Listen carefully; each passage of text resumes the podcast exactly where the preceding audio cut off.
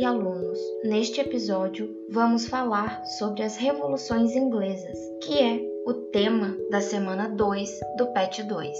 Em 588, sob governo da Rainha Elizabeth I, a Inglaterra havia derrotado a invencível armada da Espanha, que tentara atacar as Ilhas Britânicas. O aumento da frota para enfrentar o poderio espanhol e outras políticas adotadas por Elizabeth I atendiam aos interesses da burguesia mercantil inglesa, mas desequilibravam as finanças do reino. Para enfrentar a situação financeira, a realeza teve de solicitar empréstimos ao parlamento e também recorreu a medidas como a venda dos bens da coroa e a concessão e venda de monopólios comerciais e industriais.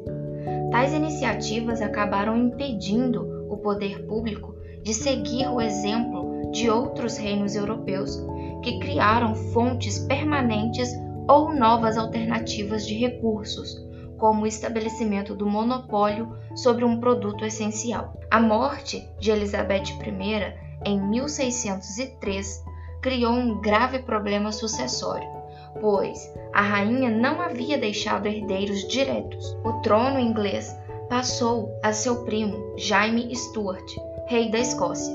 O sucessor de Elizabeth não recebeu o apoio político dos ingleses, pois defendia a teoria absolutista do direito divino dos reis e as concepções anglicanas do poder repartido entre o soberano e os bispos. Para os puritanos, que representavam uma corrente do protestantismo, isso era quase tão grave quanto ser católico. A relação do monarca com os seus súditos agravou-se por volta de 1610, quando Jaime I tentou evitar que o parlamento controlasse as finanças e impôs medidas como monopólio real às indústrias de tecido. No mesmo período, ocorreram na Inglaterra fortes movimentos migratórios em direção à América do Norte. Muitos partiam para escapar da tirania da coroa. Com a morte de Jaime I em 1622, seu filho Carlos Stuart tornou-se rei da Inglaterra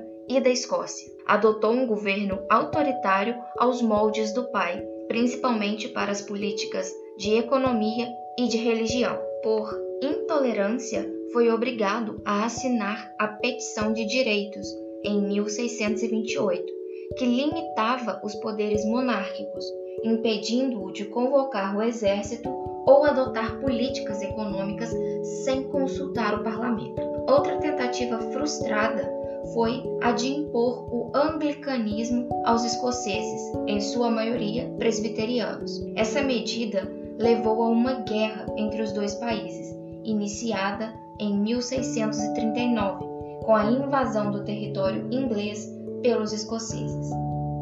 Endividado por gastos em guerras, Carlos I lançou mão de todos os expedientes para conseguir dinheiro para o Estado. Restabeleceu tributos feudais, cobrou multas, multiplicou monopólios e impostos, como o tip money, antes pago apenas em cidades portuárias, acabou sendo estendido a todas as demais regiões do país. A insatisfação popular diante dos conflitos religiosos e econômicos gerou uma crise política. Os membros burgueses do parlamento passaram a defender reformas e a fazer oposição sistemática às iniciativas reais. A disputa entre o rei e o parlamento pelo efetivo poder político teve seu auge em 1640 e 1641, culminando com a invasão da Câmara dos Comuns na tentativa de prender cinco líderes da oposição. Essa demonstração de força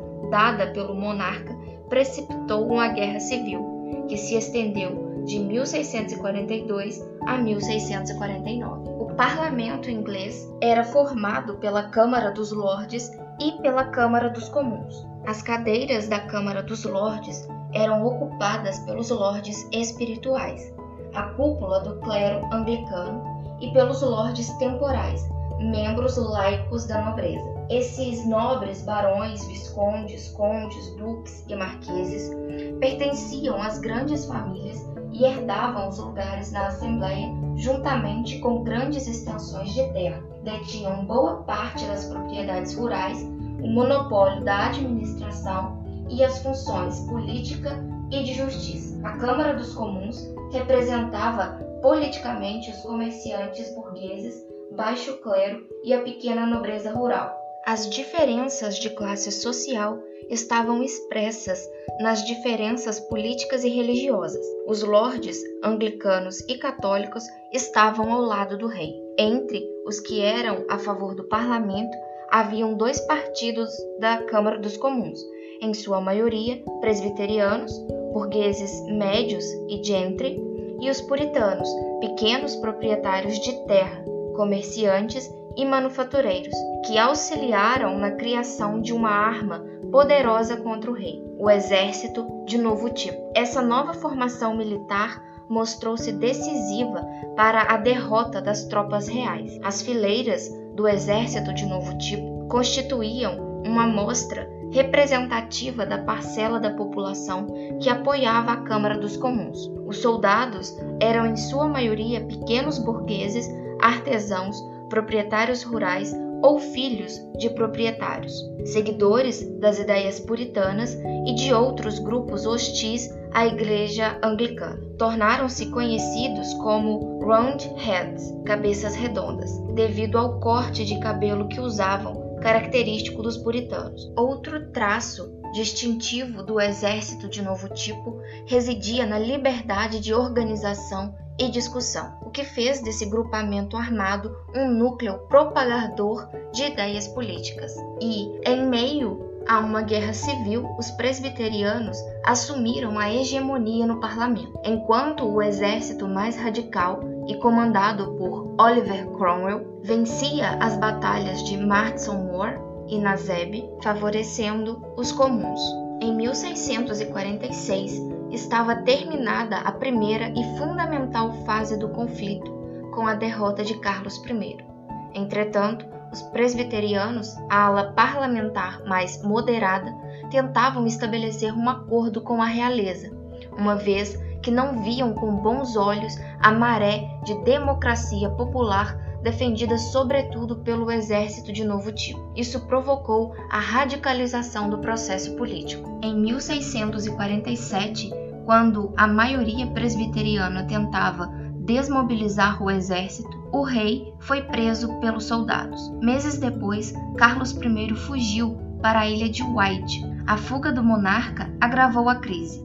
Os grupos partidários do rei recobraram o ânimo e, em 1648, mobilizaram-se na Escócia e em outros pontos da Grã-Bretanha, iniciando uma nova fase da Guerra Civil. No entanto, foram derrotados por Cromwell e outros chefes das tropas parlamentares. A hegemonia da Câmara dos Comuns passou então ao setor mais próximo das concepções dos soldados puritanos. A nova maioria excluiu, em 1648, os parlamentares moderados, ainda dispostos a negociar com o rei, e, em 1649, ordenou a decapitação de Carlos I por traição e proclamou a República, ou Commonwealth.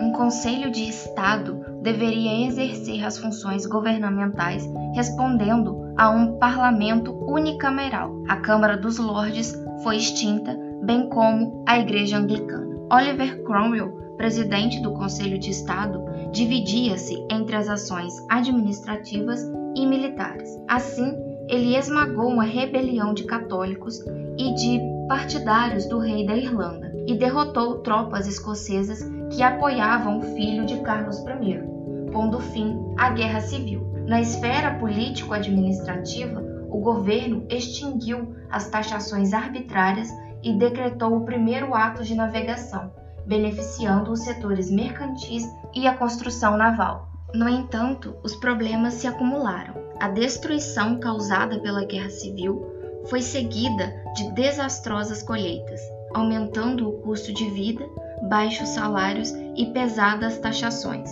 Embora Cromwell distribuísse terras na Irlanda aos veteranos como pagamento de soldos atrasados, a Inglaterra vivia uma situação política e econômica instável. A oposição, formada por presbiterianos moderados, diggers e levelers, sentiu-se traída pelo governo republicano, o qual, segundo ela, não havia implementado medidas capazes de tirar a maioria da população das condições penosas em que se encontrava. Todas essas manifestações de oposição foram aniquiladas pelo governo de Cromwell. O primeiro cidadão da Commonwealth passou então a ser visto como tirano, principalmente aos olhos dos grupos populares. Em 1653, diante da oposição dos governadores e dos grupos radicais, Cromwell dissolveu o parlamento. No mesmo ano, assumiu o título de Lorde Protetor da Inglaterra,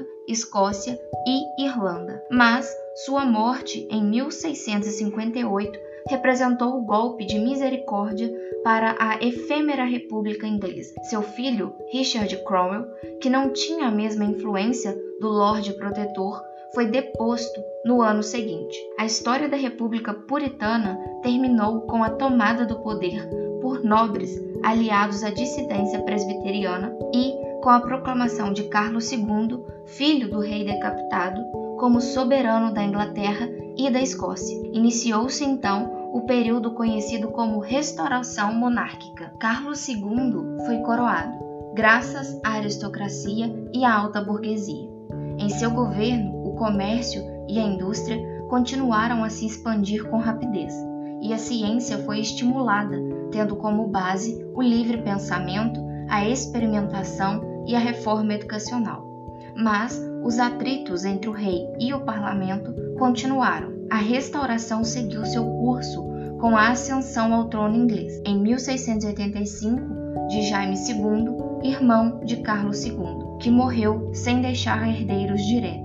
O novo monarca, partidário da religião católica, logo se tornou impopular, quando tentou isentar os católicos do pagamento de algumas taxas impostas a eles por motivos religiosos e indicou alguns de seus líderes para cargos importantes do governo. Foi afastado por um golpe de Estado conhecido como Revolução Gloriosa em 1688. Sem derramamento de sangue nem desordens sociais, que possibilitassem o ressurgimento de exigências revolucionárias radicais, o parlamento estabeleceu um acordo com o protestante Guilherme de Orange, chefe do governo da Holanda e marido de Maria Stuart II, filha mais velha de Jaime II. Quando Guilherme assumiu o governo inglês, passou a ter uma nova roupagem política, a monarquia parlamentar de caráter liberal, na qual o rei tinha poderes limitados e o capitalismo poderia se desenvolver livremente. Entre as leis estabelecidas nessa época,